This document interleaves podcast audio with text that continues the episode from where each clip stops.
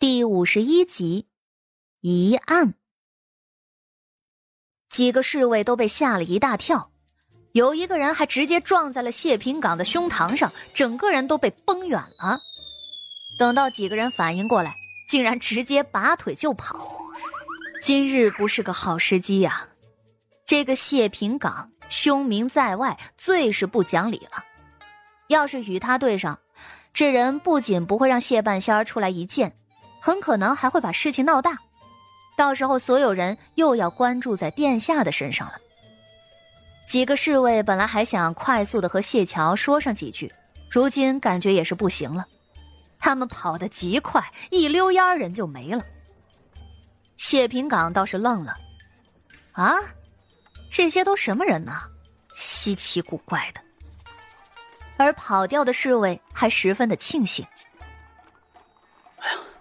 幸亏不是周大哥他们过来，我们脸上这个傻大个应该认不出来。其中一人突然说道：“呃，不如，呃，还是买个通来往的丫鬟婆子，让他们帮忙递信。”哎，好法子呀！今儿就急着找人了，竟忘了找个方便的法子。只是就怕谢半仙儿看了信件之后也不搭理咱们。秦志那个蠢蛋。都将人得罪死了。哎，试试吧，公子不是说要多给些银子吗？银子的确是个好东西，如今也不可能舍不得。秦志的家里头还有父母媳妇儿呢，他要是真的出了事儿，那一家子谁能受得了？几个人嘀嘀咕咕，一天都不敢拖延。过了约摸半个多时辰。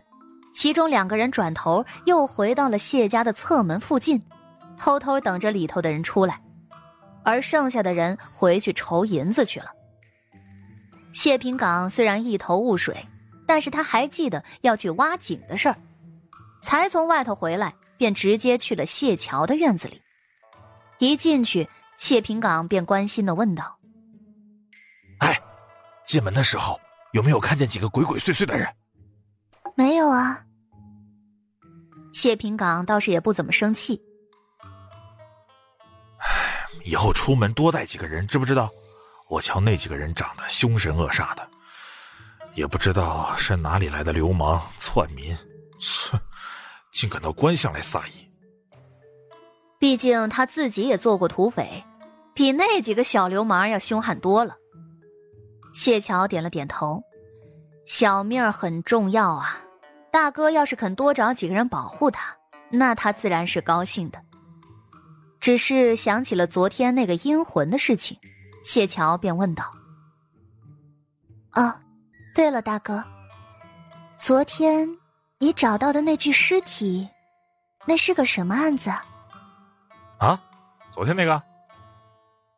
谢平岗回忆了一下，见到谢桥对这件事情感兴趣，有些惊讶。难得兄妹俩有点话聊，谢平岗倒是也给面子。这案子表面看还挺寻常的，就是一男子被害而已。表面上，对啊，这个男人呢叫梅子武，是个小混混，身边也跟着一二十个小弟，平日里就是以放贷收账为生，干的这行当呢不是多干净，便被人杀了。因他得罪的人很多，所以死了也不奇怪。可是怪就怪在这个人的死法上。谢桥抬起头，颇有兴趣的看着他。哦，是怎么死的？嘿，嘿，你怎么不怕？谢平岗觉得自己真是低估了这个异母同胞的妹妹。谢桥有些无奈，他一开始也是怕的。但是古怪的东西见得多了，再怕也没用了，也只能学着接受。大哥，好生与我说说，说不定啊，我还能帮你破案呢。谢平岗却没将妹妹的话当真。切，破案要是这么容易，那这个案件就不会放在疑案的那一列了。不过谢桥既然都这么说了。谢平岗也不想让她一个小姑娘心生难堪，于是便解释道：“哦，呃，这个人呢被埋在了郊外，被一个樵夫发现的。挖出来的时候呢，已经烂掉了，身上好几个地方都有长钉，瞧着挺瘆人的，当场便给拔掉了。这二十年前青州有一大案，一官员携家人出游，结果一家人全都被杀了，也是这么埋的，至今没有找到凶手。谢桥一听，皱了皱眉头。身上有长钉，有多少个？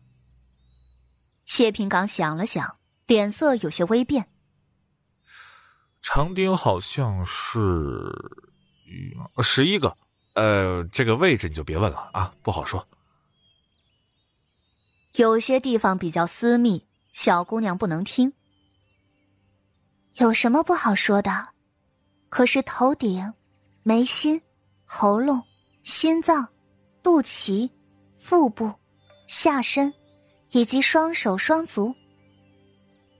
这话一出，谢平岗猛地看向他，直白的问：“难不成你，你还能认识凶手了？”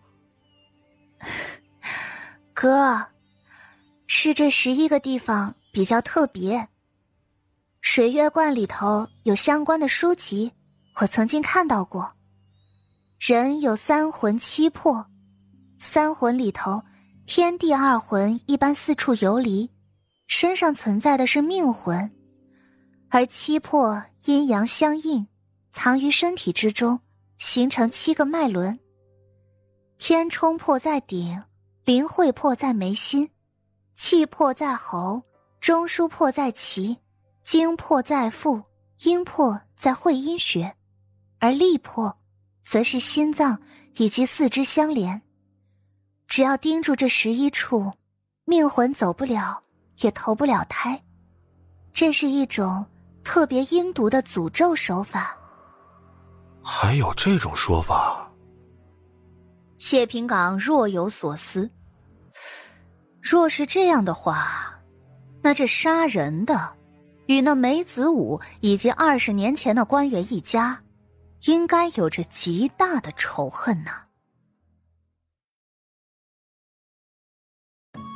本集就播讲到，感谢您的收听。去运用商店下载 Patreon 运用城市，在首页搜索海量有声书，或点击下方链接听更多小说等内容。